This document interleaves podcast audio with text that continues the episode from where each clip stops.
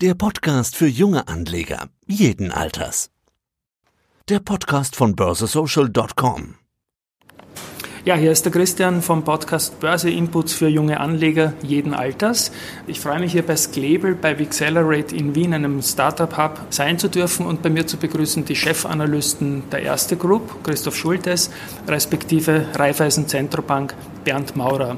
Vielleicht stellt sie euch mal ganz kurz vor, was ihr tut. Wir werden heute über Aktienanalysen, über Research sprechen. Ich beginne bei dir, Christoph, bitte. Ja, Christoph Schultes ist mein Name. Ich bin verantwortlich bei uns im Aktienresearch in erster Linie für die Immobilienaktien und dann auch noch weiter für den gesamten Wiener Markt. Ich bin in der erste Group seit 1999 im Investmentbanking und seit 2005 in der Aktienanalyse. Bernd, du bist bei einer Tochter, der Raiffeisen Tochter, der Raiffeisen Zentrobank. Vielleicht kurz zu dir und zur Raiffeisen Zentrobank ein paar Worte.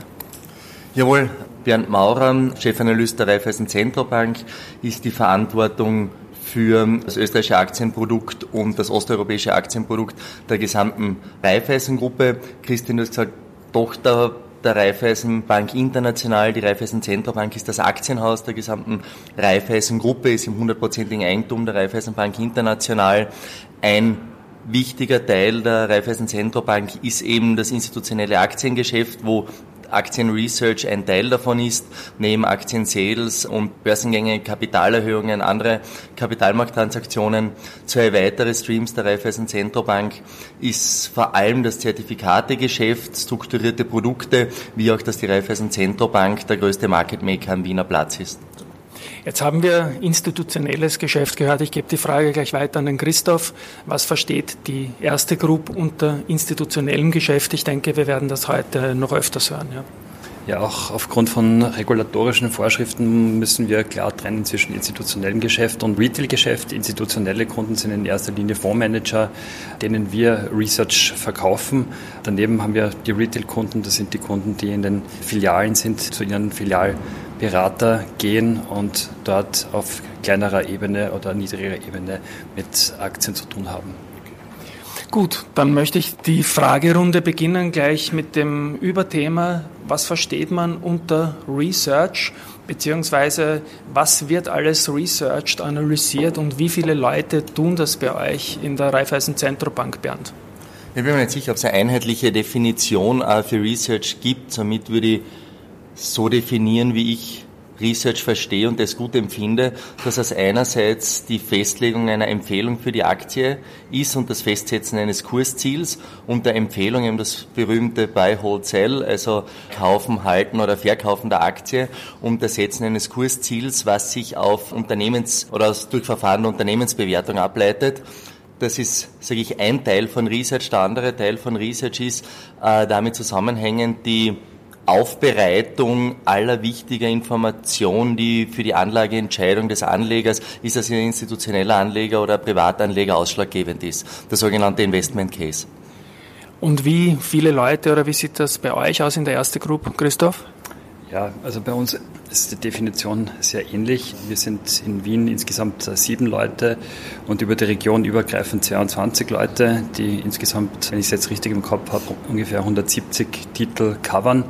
Zu unterscheiden ist vielleicht das Top-Down-Research und das Bottom-Up. Das, was wir betreiben, ist Bottom-Up-Research, auch Primär-Research genannt. Das bedeutet, wir äh, beschäftigen uns, so wie der Bernd gesagt hat, intensiv mit Unternehmensbewertung. Wir schauen uns die Unternehmen äh, an. Wir kennen unsere Unternehmen sehr gut. Wir haben die Möglichkeit, regelmäßig mit Management und mit Investors Relations zu sprechen. Das bedeutet, äh, wir, wir haben in gewisser Weise einen, einen Vorsprung gegenüber, gegenüber anderen Analysten, die vielleicht von der Buy-Side kommen und mit wesentlich mehr Titeln äh, zu tun haben. Mhm. Und wie kann ich mir das jetzt zum Beispiel vorstellen? Wir ich nehme mal den Wiener Leitindex, den ATX her, der die 20 größten Unternehmen an der Wiener Börse umfasst. Das größte Unternehmen ist die erste Group, da ich einen Vertreter weg hier habe, lasse ich das mal weg. Kommen wir zum zweitgrößten Unternehmen zur OMV. Das ist ein Unternehmen, das ihr beide analysiert. Wie kann ich mir das vorstellen? Wie kommt man hier zu einem Votum? Besucht man das Unternehmen? Spricht man in welchem Zyklus? Was sind da die, die wichtigsten Faktoren, um zu einer Anlageentscheidung bei einem Unternehmen zu kommen, Bernd? Ja, Es trifft einmal alles zu, was du jetzt gesagt hast, Christian. Ähm, kann sich das so vorstellen, dass jeder Analyst ein Planungsmodell hat für die Unternehmen, die vom jeweiligen Analysten analysiert werden. Planungsmodell kann man sich wieder vorstellen wie eine Budgetrechnung, wie ein Businessplan. Auf drei Jahre hinaus machen die Analysten für jedes Unternehmen, das von ihnen analysiert wird, genaue Schätzungen für alle Positionen der Gewinn- und Verlustrechnung, der Bilanz, des Cashflows in einer Struktur, so wie es vom Unternehmen veröffentlicht wird. Da fließen sehr, sehr viele Annahmen ein und sehr, sehr viele sage ja, Variablen, dass man überhaupt einmal zu einer Umsatzschätzung auch kommt und das, die einzelnen Kostenpositionen sind auch wieder in viele, viele Unterpositionen gegliedert. Wenn man dann einmal, sage ich, Planungsannahmen für die Gewinn- und Cashflow-Entwicklung für die folgenden Jahre hat, dann gibt es bestimmte Werkzeuge der Unternehmensbewertung, die wir alle irgendwann einmal gelernt haben. Und aus denen leiten sich dann die Kursziele ab oder mit Hilfe jener berechnet man dann die Kursziele. Auf deine Frage, wie oft man mit dem Unternehmen im Austausch ist, sehr, sehr regelmäßig, Christoph hat es vorher schon gesagt, einerseits bietet das Unternehmen für Aktienanalysten und institutionelle Investoren quartalsweise Conference Calls an, gekoppelt mit der Quartalsberichterstattung. Weiters haben äh, börsennotierte Unternehmen eigene Investor Relations Abteilungen. Das sind Abteilungen, die dazu da sind, sich mit Analystenfragen und dem Informationsfluss zum Kapitalmarkt zu beschäftigen. Ah, da ist man im sehr regelmäßigen Austausch. Es kann sein, dass ich mehrere Tage hintereinander mehrmals am Tag mit Investor Relations von einem Unternehmen zu tun habe. Dann kann sein, dass zwei Wochen kein Austausch besteht. Aber was ich sagen will, ist, dass es einen sehr, sehr regelmäßigen Austausch auf wöchentlicher oder biweekly Basis hier gibt, um eben Fragen zu stellen, Annahmen zu checken, Fragen von Kunden an das Unternehmen weiterzugeben, wo man sich noch rückversichern möchte, bevor man eine eigene Antwort gibt. Dann gleich die Folgefrage an den Christoph. Also wir haben bei der OMV ein Unternehmen, das sicherlich von der Entwicklung des Ölpreises stark mit beeinflusst wird, was bei Banken vielleicht weniger der Fall sein wird. Das heißt, gibt es darüber hinaus Sektoren, Research, wo man sagt, wie liegt eine OMV jetzt im Vergleich mit internationalen Konkurrenten? Im deutschsprachigen Raum gibt es nicht so viel im Vergleich mit der OMV, aber wie geht sich das an und wie kann ich mir so einen Sektor vorstellen, Christoph? Ja, also so wie du schon vorweggenommen hast, äh, wir fahren beide Häuser einen Ansatz, der mit Sektoren zu tun hat. Das heißt, wir haben Sektoranalysten, um eben das Industrie-Know-how, das wir haben, irgendwo zu bündeln. Es macht viel mehr Sinn, einen Sektor zu betrachten als Unternehmen, die von der gleichen Industrie, also vom gleichen Sektor kommen, als wenn man das irgendwo, als wenn man Unternehmen betrachtet, die in einem Land zum Beispiel irgendwo zusammengefasst sind. Als Sektoranalysten sitzen bei uns jetzt nicht nur in Wien, sondern auch in der Region. Bei uns in der OMV ist es zum Beispiel der Tamas Pletscher, der sitzt in Ungarn. Mhm. Auch in Ungarn gibt es ein bedeutendes Unternehmen mit der MOL, die in dem Sektor zu Hause ist. Ganz interessant, im DAX-Konzern gibt es kein Unternehmen, dieser, kein vergleichbares Unternehmen. In der CI-Region haben wir einige, auch in Polen. Und da macht es natürlich seinen Sektor-Approach, seinen Sektoransatz äh, definitiv Sinn. Heißt das auch, dass die, die Leitsprache, die Hauptsprache Englisch ist? Ist das richtig? Definitiv, ja. Bei euch auch, nehme ich an, oder? Ja, natürlich, weil die ja. Kunden, sprich der von Christoph angesprochene institutionelle Fondsmanager, im Prinzip global jede Person oder jeder Fondsmanager ist, der auf irgendwo auf der Welt sitzt und ein Interesse für österreichische Aktien hat, dem möchten wir unser Research verkaufen und deswegen ist Englisch als globale Sprache hier die Grundlage. Jetzt nehme ich mal an, dass ihr beide hier und da euch austauschen werdet über Meinungen. Man trifft sich immer wieder, der Wiener Markt ist klein.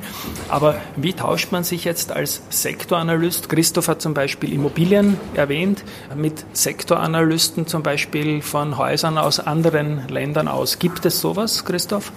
Es ist eher selten, muss ich sagen. Natürlich hat man Kollegen, beispielsweise bei der Raiffeisen der Christian Bader. Man sieht sich hier und da, ja, man, man trifft sich auch manchmal, aber das ist äh, weit weniger der Fall, als man vielleicht annehmen sollte. Vielmehr trifft man sich unter Anführungszeichen dann im Conference Call, wenn man die Fragen vom anderen irgendwo hört. Und die natürlich interessant sind, auch was andere Analysten denken oder was andere Analysten vielleicht sehen. Das ist jedes Mal interessant, aber ein, ein regelmäßiges Treffen in dem Sinn gibt es, gibt es eher nicht. Die Conference Call Erklärung möchte ich jetzt an Bernd weitergeben, nachdem ich zuerst die institutionelle Erklärung an den Christoph gegeben habe.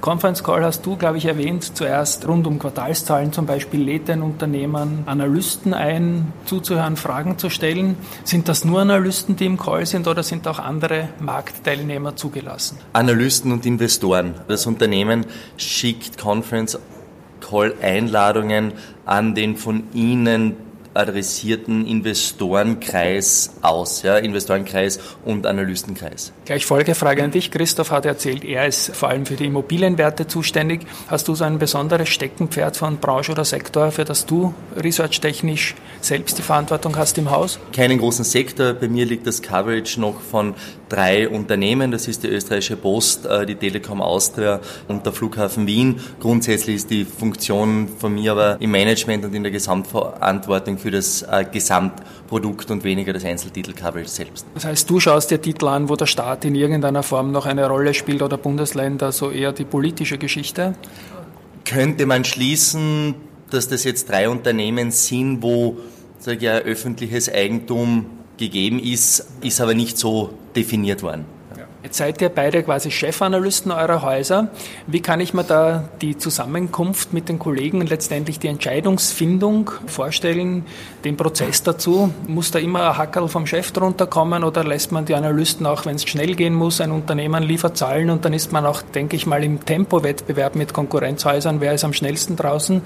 Wie läuft so etwas ab? Also wir haben ein Rating Committee, dem ich auch bin, der jeweilige Analyst und dann noch ein zusätzlich ein Senior Analyst und äh, im Regelfall folgen wir schon den Empfehlungen der Analysten.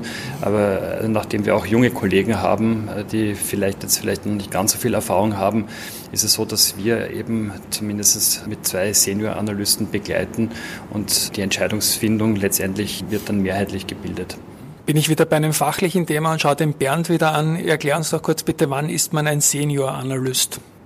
Mit ausreichender Industrieerfahrung und die wird das mal gibt keine fixe Definition jetzt bei uns, dass es automatisch nach einer bestimmten, vorhinein definierten Zeit erfolgt. Grundsätzlich ist der Job, den der Christoph und ich machen, kein Job und nur im Ausnahmefällen für jemanden, der direkt von der Uni kommt. Alle Kollegen, die, sage ich, neu gekommen sind, haben entweder zuvor Kapitalmarkterfahrung gehabt oder kommen aus zum Beispiel der Wirtschaftsprüfung was ein sehr wichtiger Bereich bei uns ist. Und ich würde sagen, zwei, drei Jahre Aktienresearch, dann ist man ganz einfach kein Junior mehr. Ja. Jetzt haben beide Banken auch so Top-Empfehlungslisten. Da gibt es immer wieder Pressekonferenzen, wo man dann den Journalisten und in der Folge auch den Lesern der Tageszeitungen und der Internetmedien vorstellt, was ihr gerade so denkt und was ihr ganz besonders kaufenswert empfindet. Zyklus ist, glaube ich, ein Quartal. Wie handhabt das die erste Group, Christoph? Ja, im Endeffekt, wir, ja, wir empfehlen auf Quartalsbasis, äh, geben Empfehlungen ab, wo wir glauben, die Reise hingeht. Das ist aber ein größerer Überblick, betrifft jetzt nicht nur die Aktien, sondern genauso die Anleihen und alle anderen auch volkswirtschaftlichen Indikatoren. Das ist das eine. Und wir im Speziellen als Aktienresearch, äh, wir schauen uns in erster Linie die Entwicklung der österreichischen oder der, der Aktien unserer Region an, die wir aktiv covern. Aber natürlich sind wir im stetigen Austausch mit unseren Kollegen von eben von der Volkswirtschaft, also von der Makroanalyse, weil die liefern den nötigen Input auch, wo wir dann sagen, das sind die groben Annahmen, die wir treffen, auch für die, für die wirtschaftliche Entwicklung der Region, des Unternehmens etc. Ich denke, bei Raiffeisen ist das ähnlich mit Quartal und Einbeziehung von Makro- und Empfehlungslisten und so weiter, oder?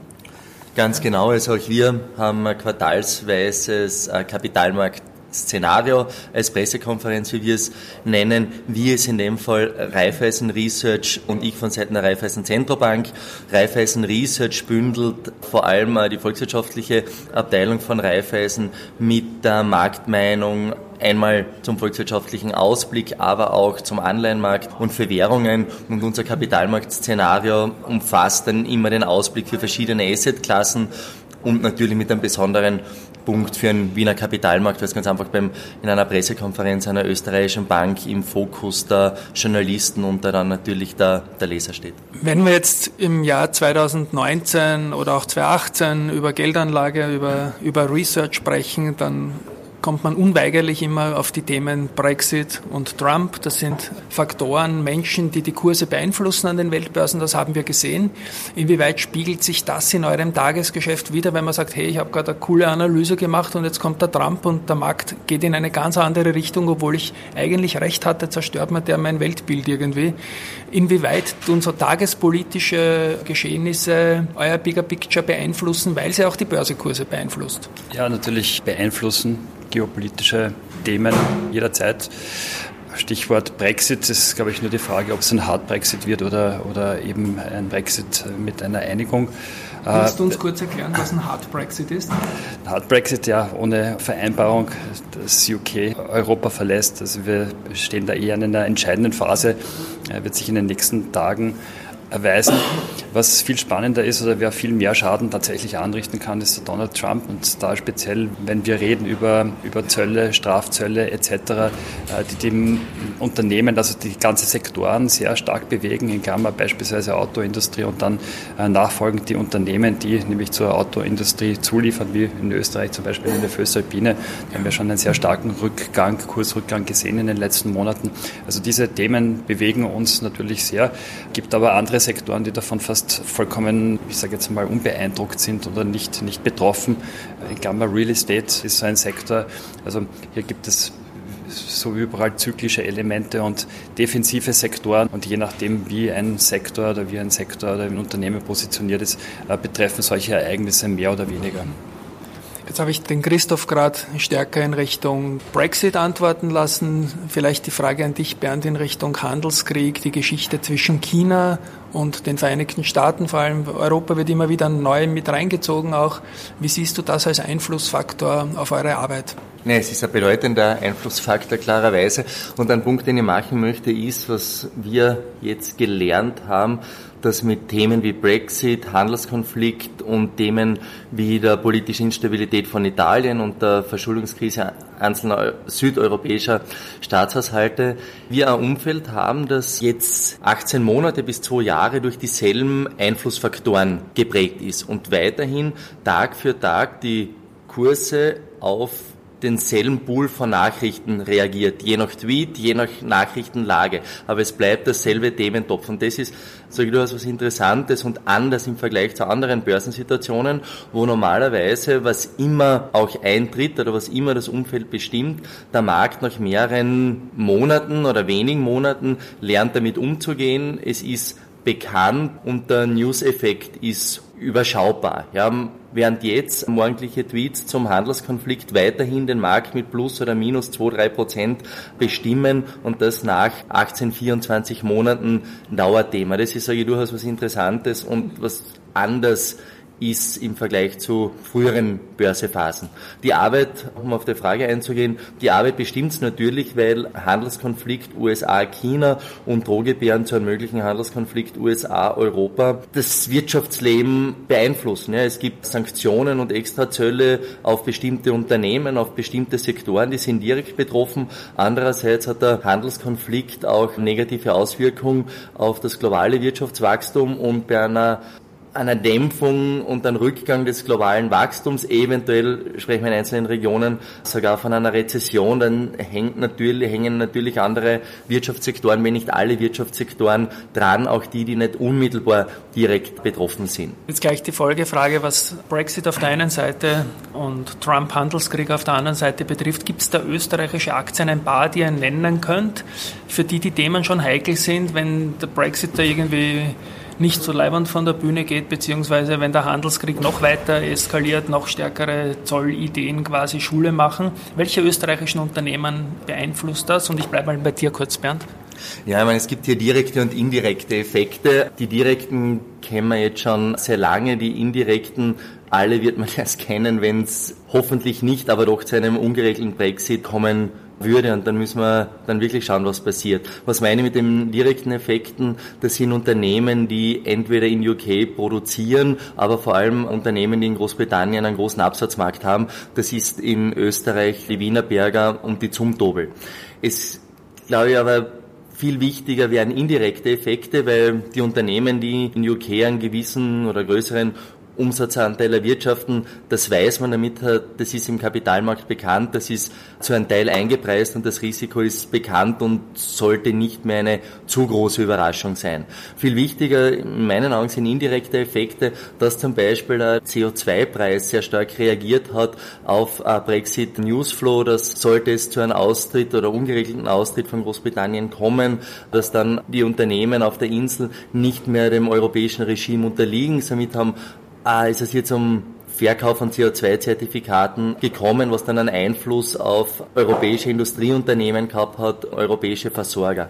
Anderes Beispiel, eine europäische Fluglinie muss regulatorisch zu 50 Prozent in europäischem Besitz sein, um Start- und Landerechte zu behalten. Würde es keine Übergangsregelungen geben, wäre von einem Tag auf den anderen oder wären von einem Tag auf den anderen Anteile britischer Personen oder britischer Unternehmen nicht mehr als europäisches Eigentum gezählt und es wird ein Risiko bestehen, dass Flugzeuge am Boden bleiben. Das ist natürlich ein Risiko, das oder ein Szenario, dem niemandem gelegen ist und wir stark davon ausgehen, dass es für alles, was alle denkbaren Szenarien hier dann relativ schnelle Übergangsgesetzgebungen und Übergangsbestimmungen gibt. Aber die Frage ist dann immer, auf was hat man vorher nicht gedacht und tritt dann trotzdem ein. Und welche österreichischen Aktien haben einen stärkeren China-Bezug äh, und könnten leiden, sollte da Eskalation fortgesetzt werden? Ja, da gibt es auch ganz verschiedene Richtungen. Also USA, China. Interessant ist für uns als jetzt äh, betrachtet sind natürlich auch Technologiewerte, die in China beispielsweise produzieren. Es gibt eine ganze Menge anderer Unternehmen, die irgendwo einen Bezug haben. Letztendlich bleibt es, so wie der Bernd gesagt hat, abzuwarten, inwieweit man irgendwelche Faktoren nicht berücksichtigt hat. Aber ich denke, das schließe ich mich auch an, wir haben sehr viel eingepreist jetzt von einem negativen Newsflow. Trotzdem muss man sagen, dass Aktien nach wie vor jetzt äh, auch gut gegangen sind. Ja. Vielleicht ein Grund dafür ist, dass es nicht sehr viele äh, wirklich attraktive Alternativen momentan gibt. Und das hilft natürlich den Aktien trotz äh, allem negativen Newsflow, den wir tagtäglich oder wöchentlich haben. Wenn ich jetzt als junger Geldanleger jeden Alters, so wie ich die Geschichte halt nenne, irgendwo aufschnappe, RCB sagt OMV kaufen, habe es jetzt nicht überprüft, ob ihr das gerade wirklich sagt. Was mache ich mit dieser Information? Soll ich jetzt hergehen und OMV kaufen? Oder wie ist da der nächste Step? Wer berät mich da? Wie funktioniert das? Und wenn ich das für sich höre als, als einzelne Information, ohne den größeren Zusammenhang zu haben für meine Geldanlage. Ja, ich denke, die Idee kann ja unter Umständen auftauchen, dass ich jetzt nur OMV kaufe weil das halt jemand sagt, dem ich vertraue. Es ist einmal richtig, dass die Raiffeisen Zentralbank aktuell eine Kaufempfehlung für die OMV hat. Als Privatperson und ich glaube, deine Frage zielt darauf ab, was mache ich mit der Information? Einmal selbst darüber nachdenken, ob das auch in meinen Augen ein interessantes Investment ist. Grundsätzlich schon auf die Empfehlung der Bank vertrauen, aber natürlich einmal auch selbst nachdenken, ob die Meinung mit einer eigenen Meinung zu den wichtigsten Einflussfaktoren auf oder für die OMV übereinstimmt. Dann natürlich nicht so wie du jetzt gesagt hast, alles in die OMV stecken, äh, kann aufgehen, muss nicht. Deswegen gibt es einen Bankberater, zum Raiffeisenberater des Vertrauens in der Filiale, der die Vermögen gehen, der die Vermögenssituation kennt und der dann aus mehreren Aktien, die wir zum Kauf empfehlen, sicherlich den passenden Mix findet. Das wären Einzelaktien. Andererseits gibt es natürlich Aktienfonds und strukturierte Produkte, die gerade für den Privatanleger interessant sind. Und wie geht die erste Gruppe mit solchen typischen Einsteigerthemen um? Ich bin grundsätzlich interessiert, aber der erste Schritt ist, glaube ich, das ganz, ganz Schwierige, um da nicht gleich einen Bauchfleck zu erleben oder zu erledigen. Wie geht die erste damit um? Ja, es ist bei uns genauso, dass der Kundenberater da den Kunden berät und dass wir keinen Kontakt zur Kunden haben, haben dürfen. Das ist das eine. Risikostreuung ist bereits angesprochen worden, ist der zweite Punkt. Wenn man in Einzelaktien oder in Aktien investiert, dann sollte man das immer auch auf einen längeren Zeithorizont, weil ganz einfach durch die Zeit äh, kann man eine gewisse Volatilität wegdiversifizieren. Das bedeutet, Schwankungen der Aktien äh, spürt man dann nicht so sehr.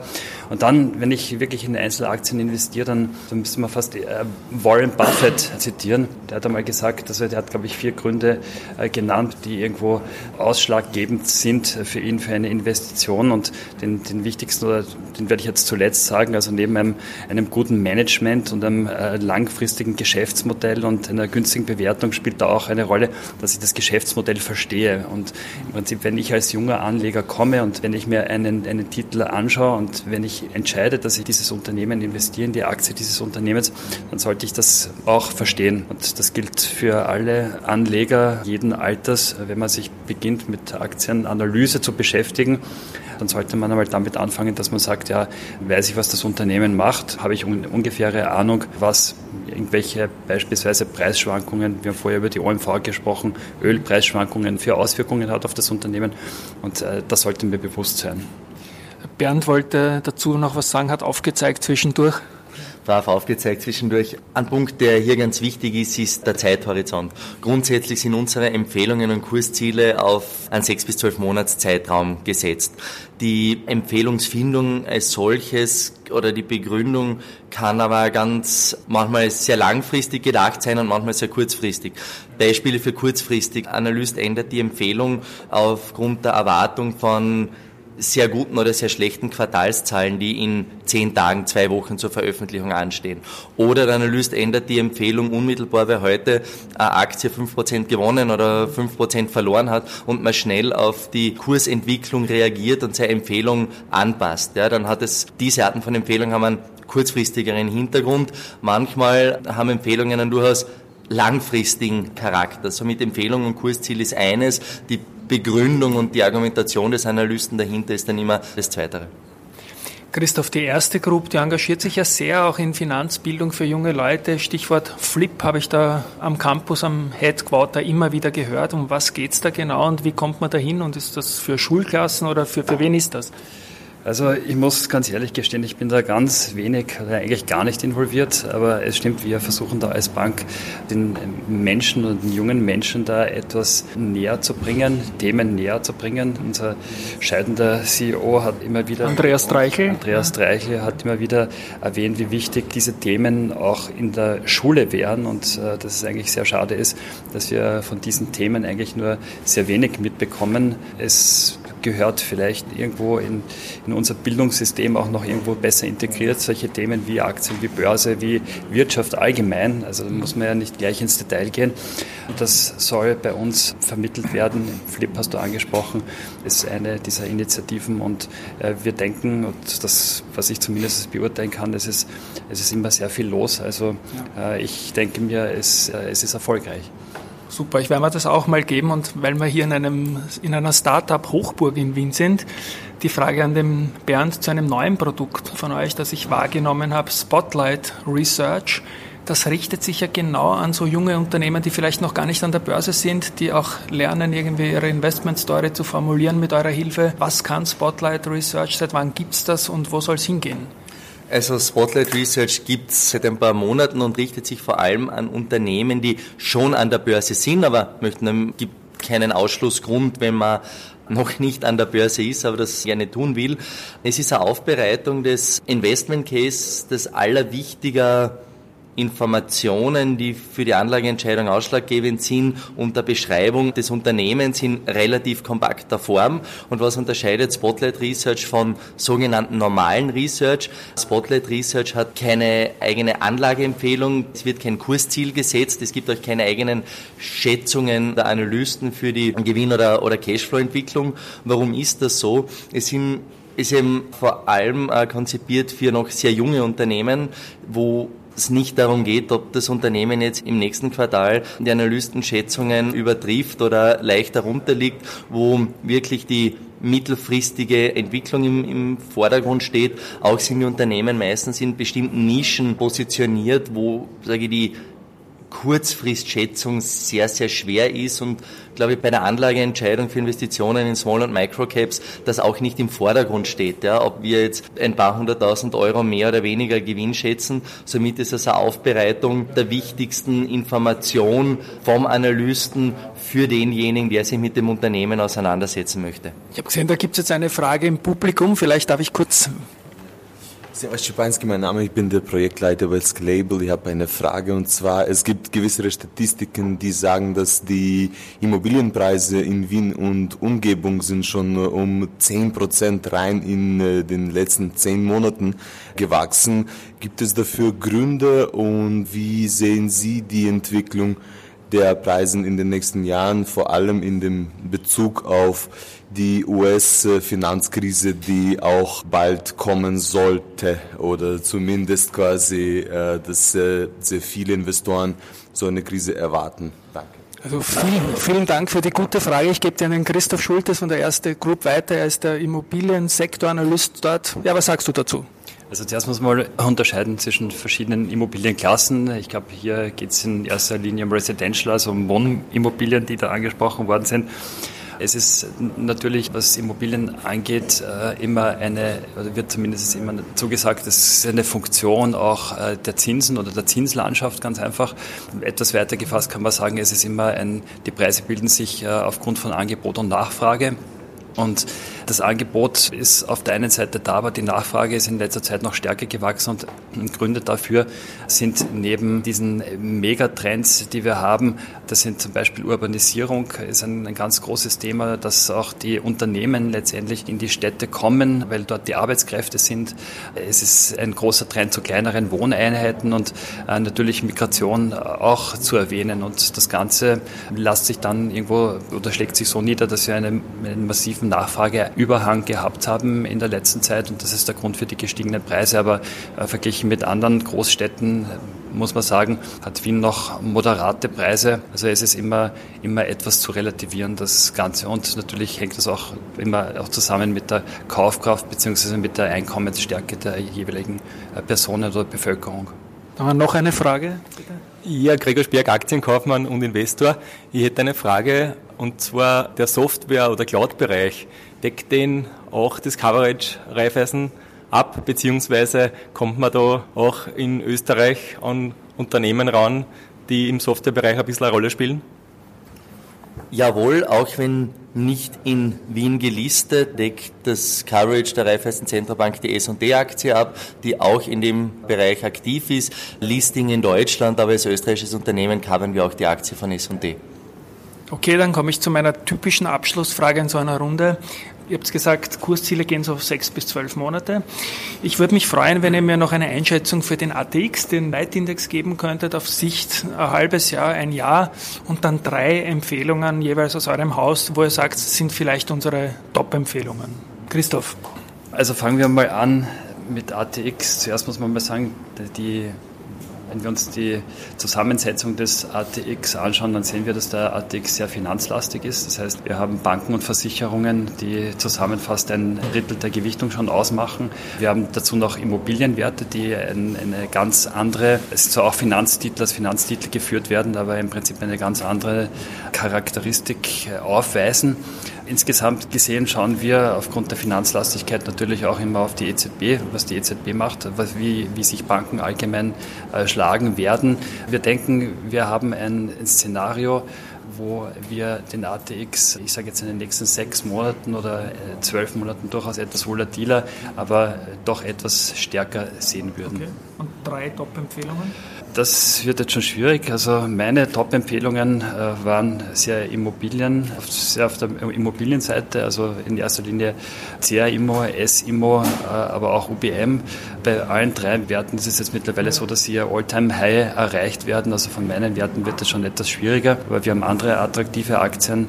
Beispielsweise haben wir die OMV, das haben wir heute auch schon gehört, das ist auch eine Kaufempfehlung für uns. Das ist auch für uns die interessanteste Ölaktie. Aber es gibt eine ganze Menge von interessanten Aktien insgesamt insgesamt muss man sagen, man muss sich nur etwas damit beschäftigen und auch äh, die Branchen und Bereiche finden, die, die einen ansprechen. Okay. Dann gebe ich die Frage an dich weiter noch, Bernd. Andritz, EVN, Meyer-Mellenhof, die drei Kernempfehlungen auf diese Sicht beim Szenario ist es, ist es bei uns ähnlich. Wir haben jetzt seit Anfang 2018 sehr, sehr volatilen Markt gesehen mit Schritten 10, 15 Prozent nach unten, gefolgt von einer Erholung im selben Ausmaß. Und dieses Muster hat sich im 2-3 Monatsrhythmus fortgesetzt.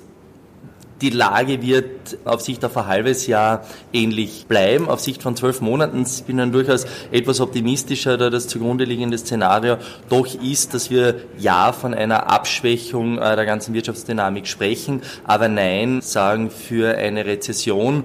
Sollte dieses Szenario dann, so wie wir es erwarten, auch eintreten zu Beginn 2020, kann das durchaus einen positiven Treiber für den Aktienmarkt darstellen, der durchaus ein gewisses Rezessionsrisiko auch preist. Sollte das zusehend ausgepreist werden, unterstützt das sicherlich die Kurse.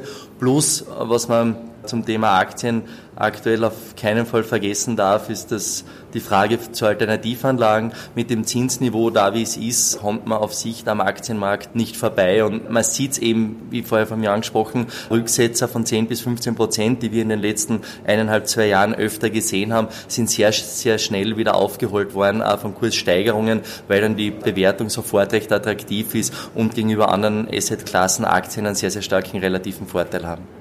Das ist doch ein schönes Schlusswort. Ich sage danke Bernd, danke Christoph, danke Sklebel, danke ans Publikum für die Aufmerksamkeit. Ich glaube, es war einiges dabei. Ich sehe den Markt selbst auch tendenziell leicht positiv. Ja, bis zum nächsten Mal und auf frohe Anlagen. Endlich blicke ich durch. Der Podcast für junge Anleger.